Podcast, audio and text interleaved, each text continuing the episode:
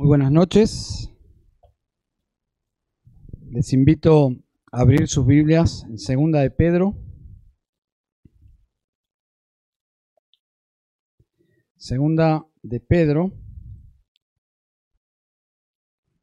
Qué gozo estar aquí reunidos como congregación. El grupo de las cinco que viene tienen que irse rápido porque hay que preparar el lugar para el segundo grupo. Así que renueva nuestras fuerzas ¿eh? Eh, verles aquí, un nuevo grupo de hermanos. Y gracias, hermanos, ustedes músicos, eh, hacer el esfuerzo de dirigirnos en la adoración y hacerlo con el mismo entusiasmo. Así que damos gracias al Señor. Segunda de Pedro capítulo 3. Vamos a entrar en un pasaje que si lo tenemos que ubicar eh, doctrinalmente podríamos decir que pertenece a los eventos futuros, eh, los eventos proféticos. Doctrina que es conocida como la escatología, es un pasaje escatológico. Vamos a ver los versículos 10 al 13 y se refiere al regreso del Señor Jesús a juzgar y a reinar. Observen en el versículo 10, dice, pero el día del Señor vendrá. El día del Señor, en el versículo 10, lo encontramos en el versículo 12, pero allí es mencionado como la venida del día de Dios. Dios visitando nuestro planeta, su creación, viniendo el Señor Jesús a juzgar y a reinar. Lejos de presentar Pedro este pasaje como un profesor hablando de, de esta doctrina, su propósito no es académico, su propósito no es satisfacer la curiosidad que todos tenemos sobre el futuro, su propósito es exhortativo.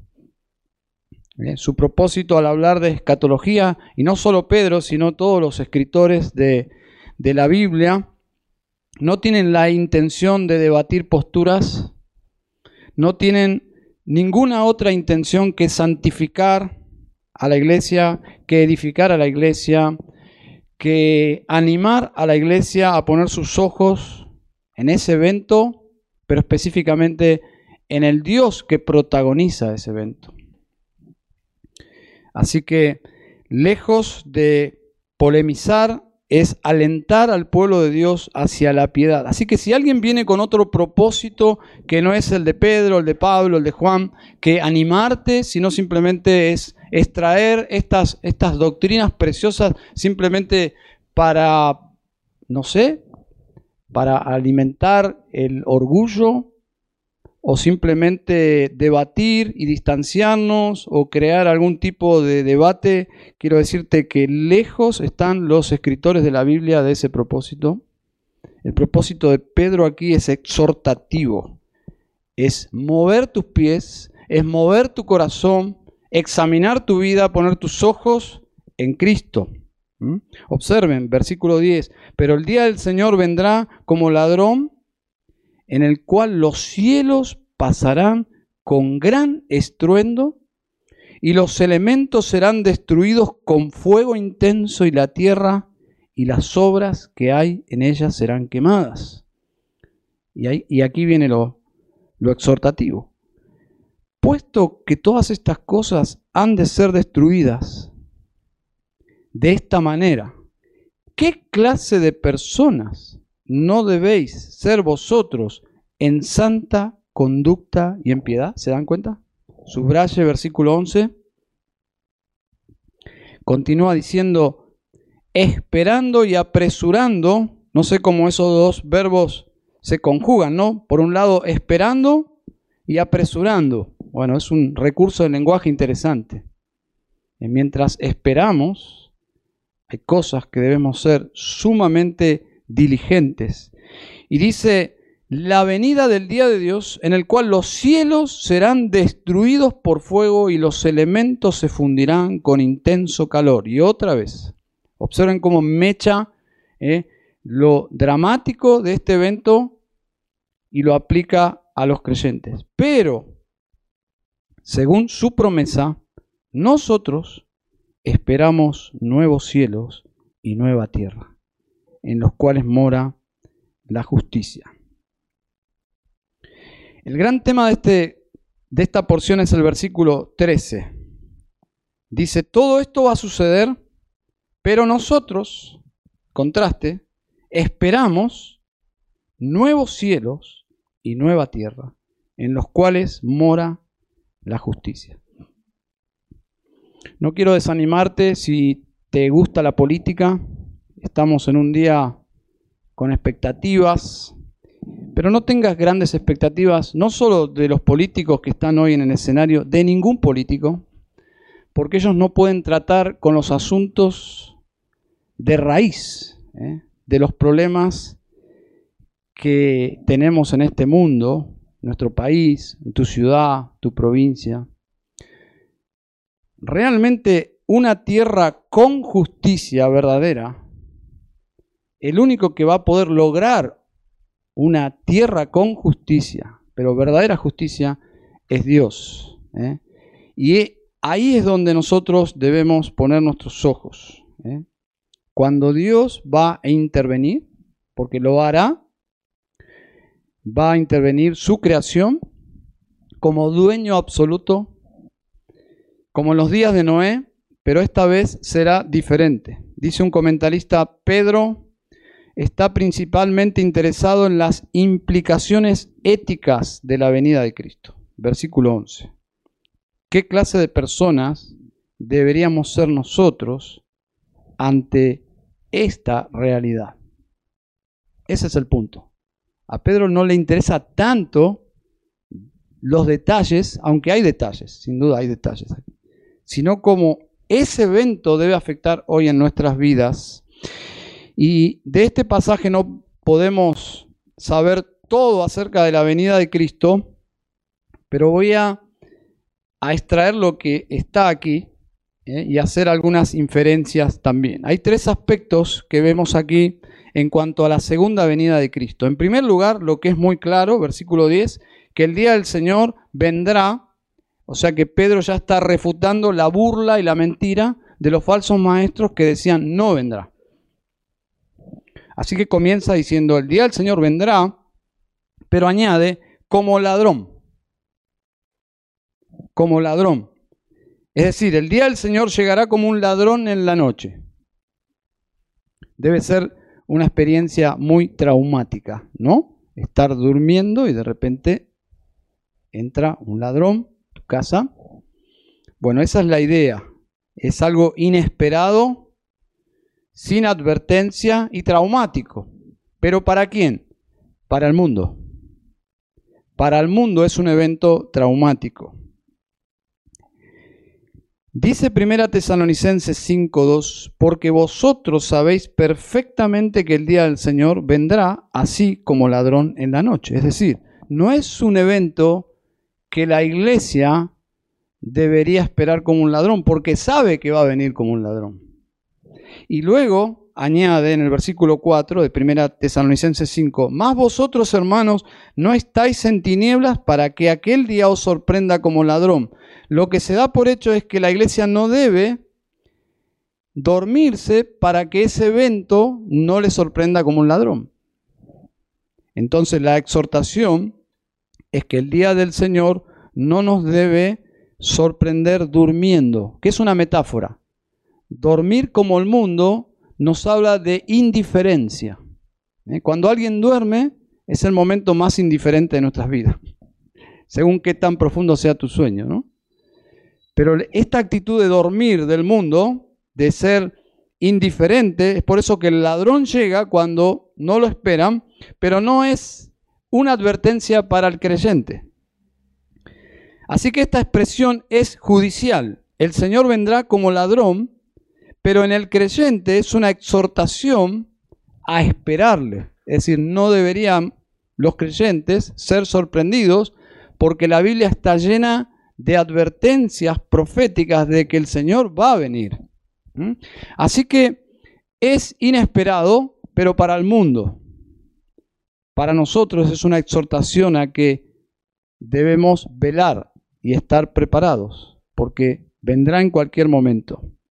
Entonces, primera verdad que vemos aquí es inesperado, como ladrón. En segundo lugar, hay palabras muy dramáticas.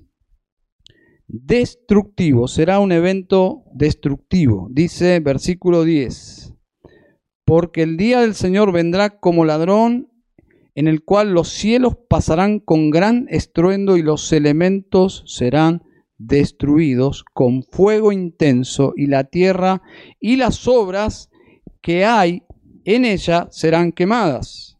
¿Eh? Subraye, destruidos, quemadas. Versículo 12. Esperando y apresurando la venida del día de Dios en el cual los cielos serán destruidos por fuego y los elementos se fundirán con intenso calor. Versículo 11, los cielos pasarán, ¿eh? palabras de Jesús, ¿eh? los cielos pasarán, pero mi palabra no pasará. Serán destruidos los elementos, serán destruidos por fuego, los elementos se fundirán, versículo 10, 11, 12, los cielos deben entenderse por todos los cielos excepto uno, que es indestructible. Hay un cielo que es intocable, que es la morada de Dios. ¿eh? Ese cielo eh, es ese cielo que menciona Pablo en 2 Corintios 12.2, que él dice que fue arrebatado. Dice, no sé si fui arrebatado integralmente, es decir, físicamente, o si fue simplemente una experiencia espiritual, es decir, algo que salió de mi cuerpo. Lo que sí sé es que todo lo que vi allí fui arrebatado al paraíso, dice, y escuchó palabras, hablando del mismo en tercera persona, dice, y escuchó palabras inefables que al hombre no se le permite expresar. Es decir, si fue fuera del cuerpo cuando regresó, y si nosotros hubiésemos estado ahí, le preguntáramos, Pablo, ¿a dónde fuiste? Al tercer cielo. Contanos. Nos encanta, ¿no? Por eso hay libros heréticos, absolutamente heréticos, de experiencias de personas que fueron al cielo y tremendas mentiras, ¿no? Pero el punto es que Pablo sí fue al cielo y cuando él regresa, a diferencia de estos escritores, dice, contanos Pablo. Eso es lo que significa. En serio. Dice, dice la palabra, escuchó palabras inefables que al hombre no se le permite expresar, es decir, no pudo contar absolutamente nada porque lo que él vio y experimentó en el tercer cielo no lo pudo explicar. No lo pudo explicar. Así que la morada de Dios queda fuera, excluida de esta destrucción que menciona aquí. Por lo tanto, nos queda dos cielos, que es el primer cielo, ¿eh? Dice nuestra atmósfera, podemos decir, es lo que vemos, ¿eh? lo que percibimos, y el segundo cielo es todo lo que está después, es decir, el espacio con todo lo que está suspendido allí, lo cual es un misterio para nosotros. Nosotros hablamos de un espacio infinito, pero quién sabe si es infinito, ¿no? Es un atributo de Dios, la infinitud. Por lo tanto, su creación, no sé si podríamos atribuirle eh, que es infinito, pero es enorme, ¿no? ¿Eh? Es por eso que el hombre se siente tan pequeño en el universo y, no puede entender que seamos los únicos. Bueno, Dios, Dios creó así. Nos creó, nos puso en un pequeño planeta llamado Tierra, en un inmenso universo, no para que digamos eh, somos los únicos, sino para que digamos cuán grande es Dios, ¿no? Dice, los cielos cuentan la gloria de Dios. Es decir, para eso lo hizo tan grande para que podamos percibir algo de su grandeza. Salmo 145, su grandeza es inescrutable, es decir, no se puede medir. Por lo tanto, el cielo, la morada de Dios, queda fuera, pero el segundo cielo y el primer cielo, obviamente, serán afectados por su venida. No hay claridad sobre qué son esos elementos que menciona allí, hay hipótesis, pero yo entiendo que como está asociado a los cielos, lo más probable es que se refiera a todo lo que existe en el cielo o en los cielos, es decir, planetas, estrellas, etc. Y la palabra en el versículo 11, estruendo, es llamativa, trataba de explicarle eh, en el primer culto a los hermanos. Es, es la idea de algo casi de las películas, ¿no? ¿Eh? Podríamos decir que comunica la idea de una, como un sonido fuerte, como una ráfaga, ¿eh? como algo, un estruendo es la idea, como un trueno, con un volumen alto, destructivo. Lo cual es una escena de gran dramatismo. Es el día del Señor. ¿eh? Si uno registra en todo el Antiguo Testamento este día, es un día súper, súper dramático, de juicio. El día del Señor está asociado a su ira, a su enojo. El enojo de Dios, una, un aspecto del carácter de Dios que no es muy hoy popular hablar, ¿no? Pero es bíblico, es bíblico. Pedro está refutando a los falsos maestros que estaban diciendo justamente que Dios es pasivo para con el mal, no se involucra judicialmente con el pecado. Por lo tanto, en un sentido, podemos vivir tranquilos. La tierra siempre ha estado así, Dios no, no va a hacer nada. Y Pedro, justamente como ya hemos dicho, Dios juzgó la tierra en el diluvio y lo volverá a hacer. Así que Pedro está refutando a estos falsos maestros. Dios va a intervenir, va a juzgar el pecado, pero ¿para qué? Va a destruir, para volver a empezar. Ahora, ¿cómo se explica esto? Destruir todo para hacerlo de nuevo. Bueno, son preguntas que uno se hace cuando lee Génesis. ¿Qué, qué propósito tuvo Dios para inundar la tierra y volver a empezar. Bueno, en el caso de Génesis, como que volvió a empezar y se volvió a pudrir, ¿no? ¿Eh? Volvió a empezar y los hombres volvieron a, a traer el mal a la tierra. Y es por eso que el énfasis aquí es que nosotros esperamos nuevos cielos y nueva tierra, pero que mora allí en esa nueva tierra? La justicia. Entonces la pregunta lógica es, para que Dios pueda traer justicia verdadera a este mundo, ¿qué debería hacer? ¿Qué debería sacar Dios para que exista justicia verdadera en este mundo?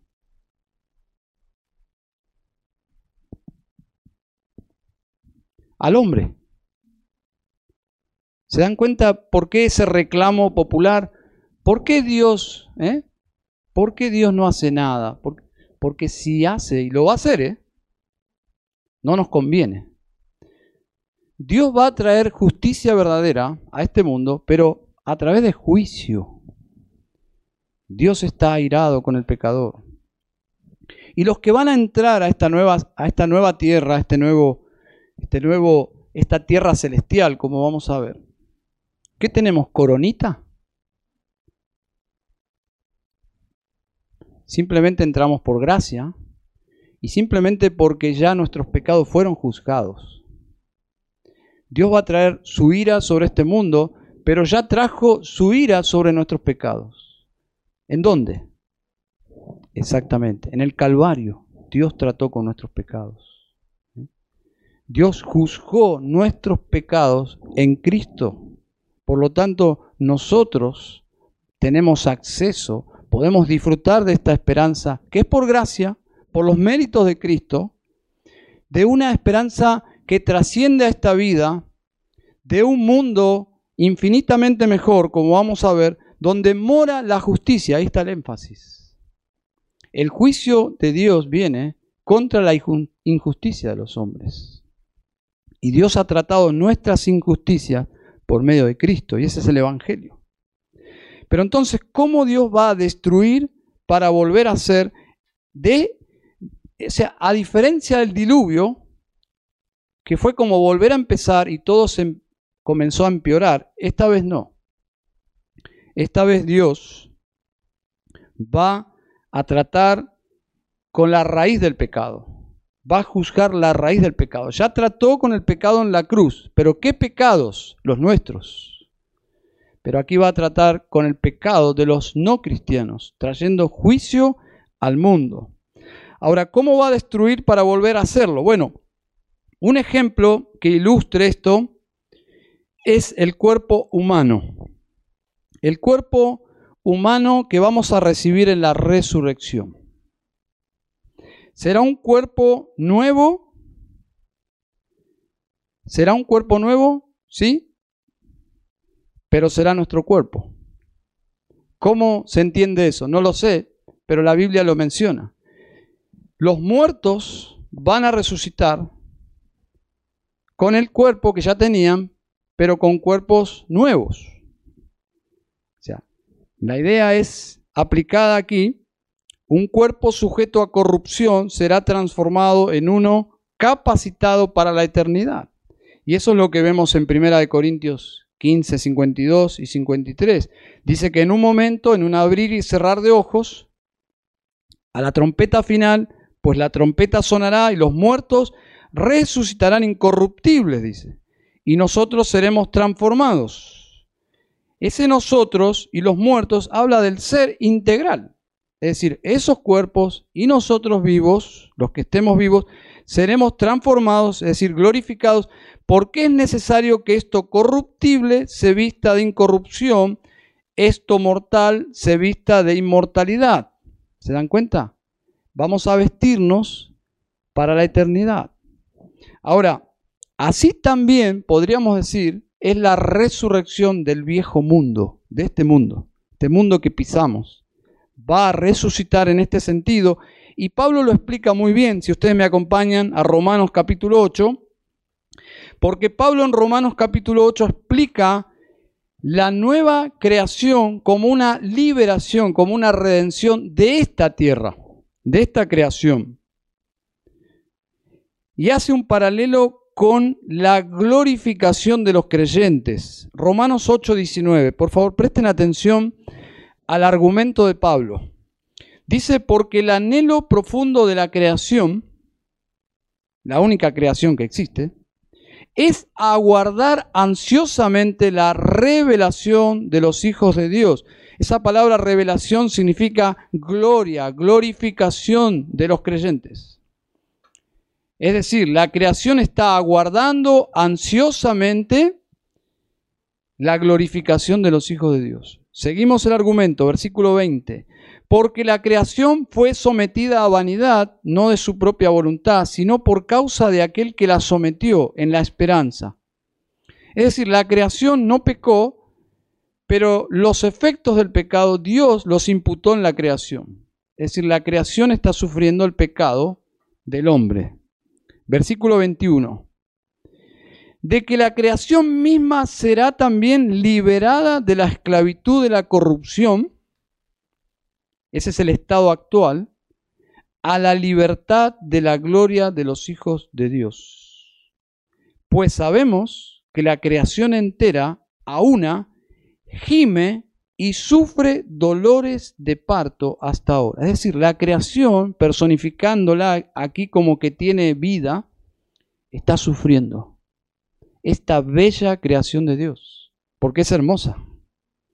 Los mares, los lagos, las montañas, los paisajes, los llanos, todo es hermoso, pero está bajo una condición anormal por causa del pecado. Dice el versículo 23, 22 que gime y que está esperando algo.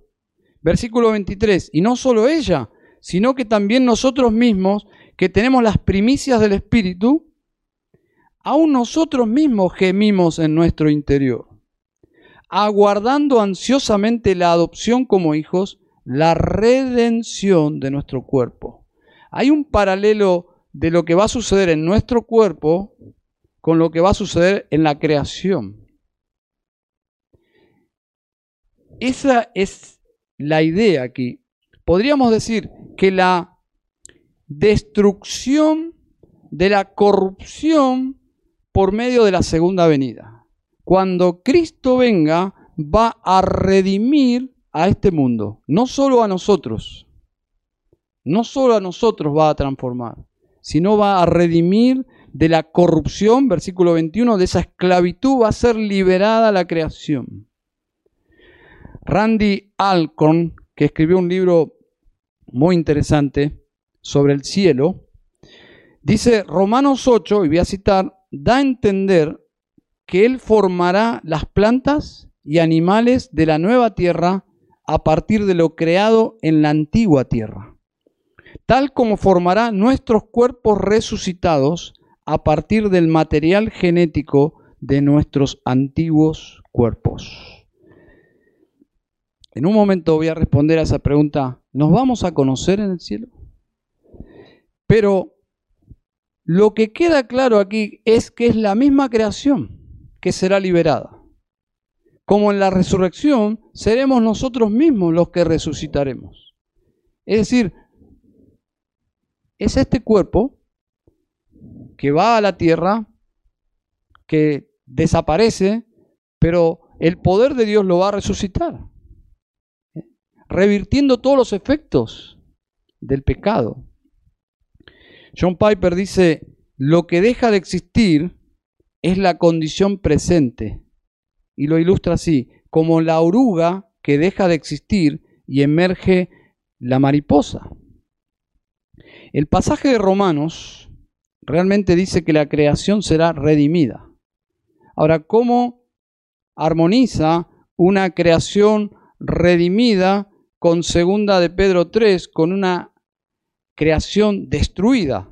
Bueno, armoniza porque ambas cosas están en la Biblia. Romanos 8:19 dice, porque en anhelo profundo de la creación es aguardar ansiosamente la revelación de los hijos de Dios.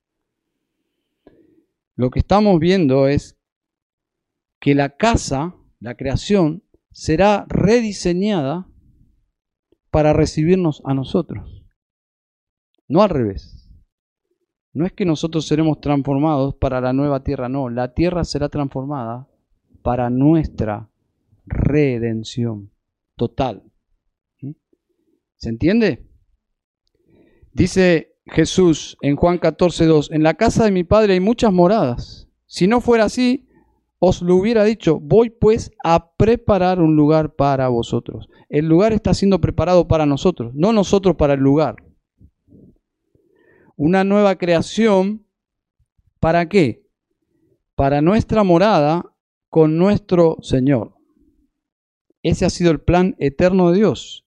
Efesios 1.10 dice, con miras a una buena administración en el cumplimiento de los tiempos, es decir, ¿cuál es el plan? Reunir todas las cosas en Cristo, tanto las que están en los cielos como las que están en la tierra. Todo gira alrededor del Hijo de nuestro Señor Jesucristo. Todo va a ser reunido en esa nueva habitación, en esa nueva creación, en esa nueva vida ¿eh? donde vamos a ver en un momento cómo todo fluye hacia ese encuentro donde se reúnen Dios con los hombres por la eternidad. Y esto nos lleva a la tercera característica del evento, que es un evento transformador. Dice el versículo 13, pero según su promesa, nosotros esperamos nuevos cielos y nueva tierra en los cuales mora la justicia. El cielo, si has leído en alguna placa, el cielo es nuestra última morada, bueno, no es verdad. El cielo no es nuestra última morada. El destino de los hombres siempre fue la tierra. Siempre el plan de Dios siempre fue reunir todas las cosas en la tierra. Es más, fuimos hechos para vivir en la tierra, por eso hemos recibido un cuerpo. El cielo es una parada intermedia, es decir, este cielo presente es un lugar de transición. Si yo muriera ahora, Yo iría al cielo, ¿eh? ¿se acuerdan el ladrón en la cruz? Hoy estarás conmigo en el paraíso. Segunda de Corintios 12, fui arrebatado al paraíso. ¿Iría con Dios? Sí, esa es nuestra esperanza. Pero yo debo aguardar un cuerpo. ¿Y para qué quisiera un cuerpo? Porque fuimos creados para la tierra. Entonces, este cielo de transición, donde vamos cuando partimos, es un cielo justamente donde esperaremos, disfrutaremos del Señor y todos los que están allí. Algunos especulan que tendremos alguna clase de cuerpo transitorio, podría ser, pero estaríamos allí esperando el cuerpo de resurrección para así vivir en la tierra. ¿eh? El versículo 13 es muy claro de lo que esperamos de la nueva creación. ¿Qué esperamos? Cielos nuevos. ¿Dice eso? No dice eso. Dice que esperamos cielos nuevos y tierra nueva. ¿Mm? ¿Y por qué una nueva? Porque esta está dañada. Está dañada. ¿Quién la dañó? Nosotros. Y la seguimos dañando. En un sentido cambia tu mirada de este planeta, porque si creemos que esto va a ser destruido en el sentido de que se desecha para siempre, y no redención, es decir, liberación, estamos en un sentido menospreciando lo que Dios hizo. Esta tierra fue creada por Dios. Y todo lo mal que vemos, en un sentido ha sido por nuestro pecado, porque no hemos sido muy ecológicos, y está bien, bueno, es parte de nuestra caída, lo que resulta, pero lo más eh, problemático es que Dios sujetó a la creación en las condiciones que está la Tierra, con todos los problemas que existen ¿eh? por nosotros. Es decir, la Tierra se adaptó, en un sentido, Dios la adaptó a nuestra condición pecaminosa. Pero la Tierra no pecó. Pero la Tierra está aguardando, ansiosamente dice, como que está esperando que Dios diga, se terminó, la voy a reiniciar. La voy a reiniciar. Entonces, la iglesia desde que nació ha sido influenciada y hasta el día de hoy por una visión de la eternidad muy platónica, muy filosófica. Muchos padres de la iglesia vinieron justamente de la, filosofía griega y entendían que el cuerpo era malo. Entonces la mejor forma de vivir la espiritualidad era abandonar este cuerpo y salir de este cuerpo y vivir en esa esfera de la espiritualidad sin cuerpo. Pero eso no es bíblico. Eso no viene de las escrituras. ¿eh? Eso viene de Platón. Entonces, la visión de que el cuerpo era malo y la espiritualidad perfecta es abandonar este cuerpo, no es bíblico, porque es claro, versículo 13. Nosotros esperamos no solo nuevos cielos, esperamos nueva tierra y esperamos la resurrección de nuestros cuerpos para vivir en esa nueva tierra. Por lo tanto, los nuevos cielos, la nueva tierra es una palabra preciosa, ¿no? Porque significa, la palabra en sí significa algo totalmente superior a lo viejo, es decir, a lo conocido. Un diccionario griego antiguo dice que la palabra implica que lo viejo queda obsoleto como el nuevo pacto. ¿eh? El viejo pacto queda obsoleto, el nuevo pacto lo reemplaza porque es mejor.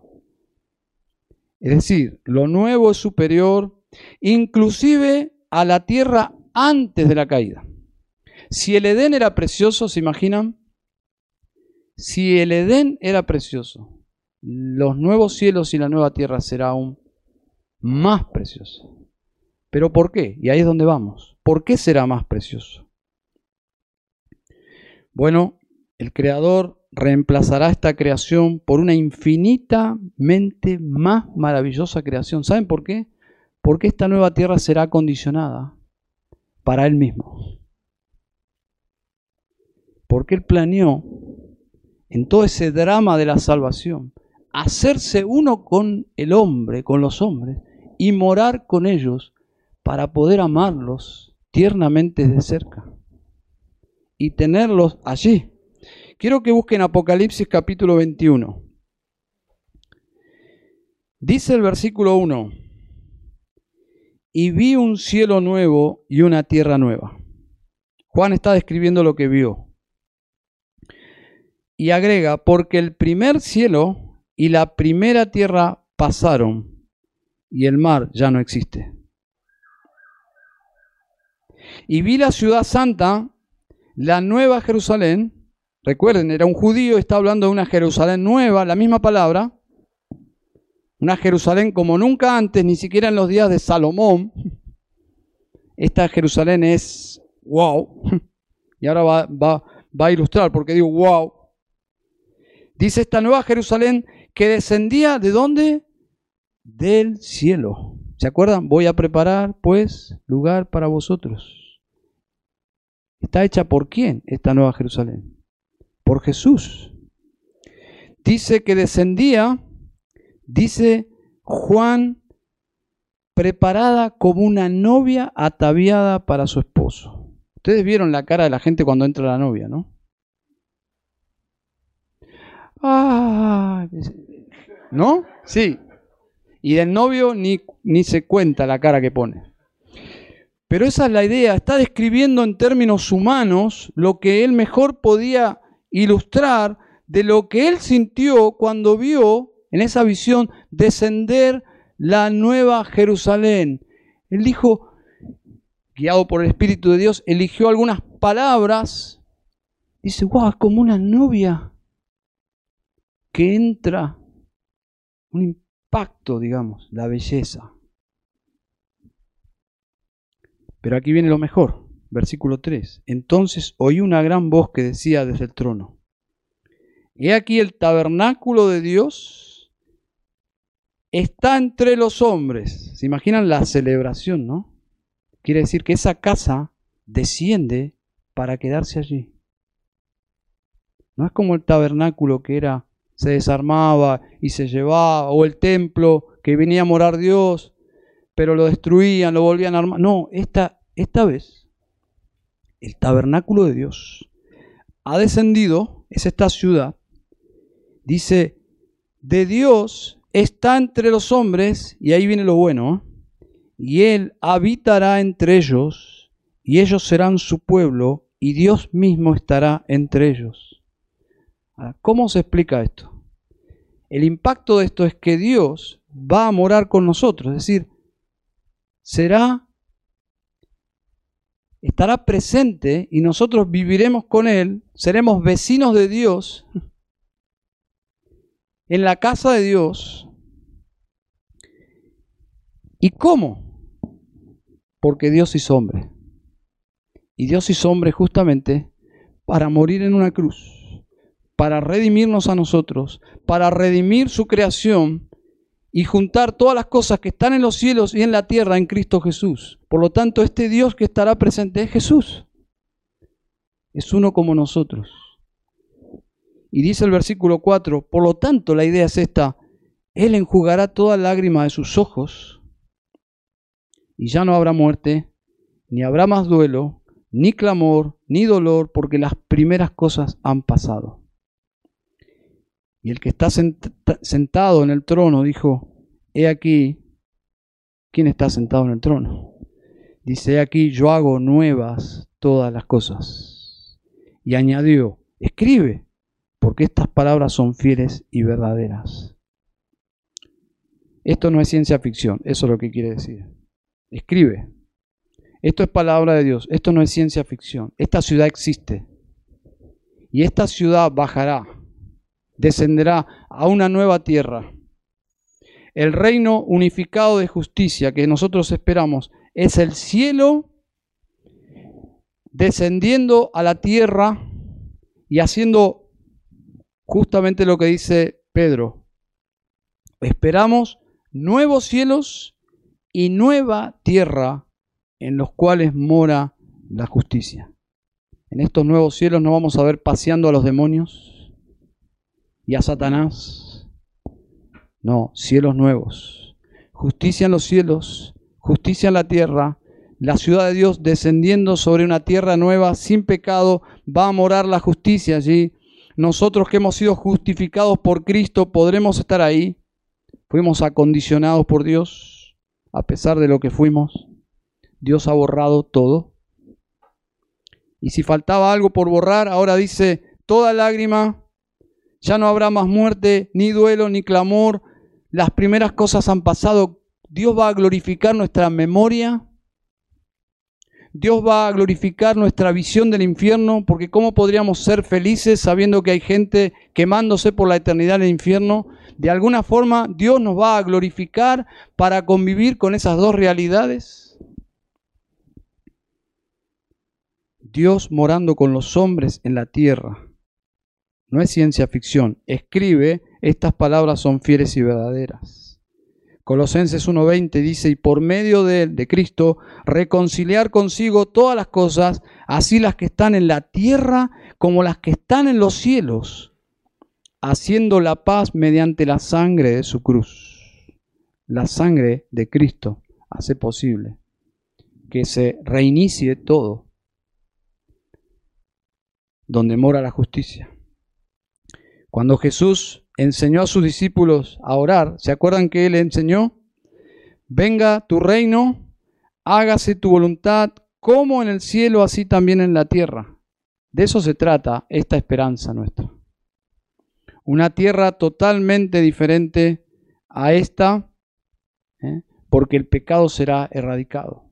Y si el pecado es erradicado, indudablemente ya no hay más duelo, ni clamor, ni dolor, será una tierra infinitamente mejor que esta en todos los sentidos, de relaciones infinitamente mejores, más profundas. El gozo y el amor en el cielo, ¿se imaginan? ¿Qué es lo que trae, empaña todas nuestras relaciones? ¿Qué es lo que trae tristeza? ¿Qué es lo que hace que nuestra alegría sea pecaminosa? El pecado que aún mora en nosotros. Pero el cielo, el cielo será un lugar precioso. Cuando le preguntaron a George MacDonald sobre si vamos a conocer a nuestros amigos en el cielo, él respondió irónicamente, dice, ¿vamos a ser más tontos en el paraíso de lo que somos aquí? ¿Cómo no nos vamos a conocer? Si Dios va a glorificar nuestra mente, nuestros corazones, emociones, voluntad y el cuerpo, obviamente, todas las riquezas culturales, laborales, creativas, llevadas a, alturas inimaginables, haciendo de esta nueva tierra, recuerden, nueva, mejor, superior, infinitamente superior, haciendo de esta tierra un mundo lleno de la gloria de Dios. ¿Se imaginan las relaciones de cristianos glorificados? ¿No experimentás un poquito del cielo cuando estás con los hermanos, pero parece que se empaña siempre un mal pensamiento que viene a tu mente? O algo que se te cruza, o algo que dijo, o algo que decís, siempre está el pecado ahí, siempre está. Bueno, en el cielo será quitado. Por lo tanto, la gloria de Dios se manifestará en relaciones perfectamente balanceadas por la justicia y por la santidad. ¿Se imaginan la alegría? ¿Ustedes piensan que el cielo va a ser un lugar donde tenemos que caminar despacito? El cielo va a ser un bullicio santo de alegría y de gozo. Cuando se termina la reunión y todo, todo el mundo... Eso es el cielo, hermanos. Eso es el cielo. Eso es el cielo. El cielo no es un lugar donde reverencia. Reverencia no es un antónimo de alegría. La alegría santificada del cielo será el esplendor de las emociones santificadas, de relaciones santificadas, glorificadas, de la transparencia más absoluta donde podemos ser nosotros mismos porque no tenemos ya nada que ocultar. De ahí vienen todas nuestras miserias, de conciencias atribuladas por la culpa, ya no, ya está. O de querer mostrar lo mejor de nosotros mismos y agonizar con nuestras propias miserias, pues ¿quién nos va a entender? Ya el cielo no será así. Sin dudas, creo que todas esas preciosas cosas que disfrutamos hoy estarán en el cielo maximizadas en su esplendor. De todo mi corazón creo que allí jugaremos. Lo lamento si alguien está teniendo una visión muy diferente del cielo, pero yo entiendo que en el cielo jugaremos, practicaremos deporte, todo lo que hacemos en esta tierra llevado a un grado de justicia, santidad, redimiendo todo lo bueno de esta tierra, no eliminando lo bueno de esta tierra. Una tierra nueva de justicia, redimida, redimiendo al mundo animal. Si algunos están pensando en, ¿habrá animales en el cielo? ¿Y por qué no? ¿Se imagina una tierra nueva sin animales? Todo lo que existe aquí será redimido allá. Solamente que será infinitamente superior. Su capital será una gran ciudad. Sus puertas no se cierran nunca. ¿Se pueden imaginar una ciudad más activa y relacional que una ciudad que está siempre abierta, sus puertas? No se apagan nunca sus luces porque la luz del cielo es la gloria de Dios. Donde las relaciones van a fluir por la eternidad. Donde hoy charlas con uno, mañana charlas con otro, mañana se cruzó Pablo, mañana se cruzó Pedro, ahí pasó Naún, allá está Moisés, allá está María. ¡Wow! No quiero irme nunca de este lugar. No te vas a ir si estás en Cristo. Si, si estás en Cristo. Ese lugar va a ser tan emocionante tan emocionante. Hermanos, quitemos de la mente un cielo aburrido, antisocial, tocando el arpa. Eso es el infierno. Eso es el infierno. El cielo será una ciudad, inclusive cuando lees Apocalipsis 21 y 22, habla de naciones, por lo tanto habrá cierta organización política, gubernamental, mundial como existe hoy?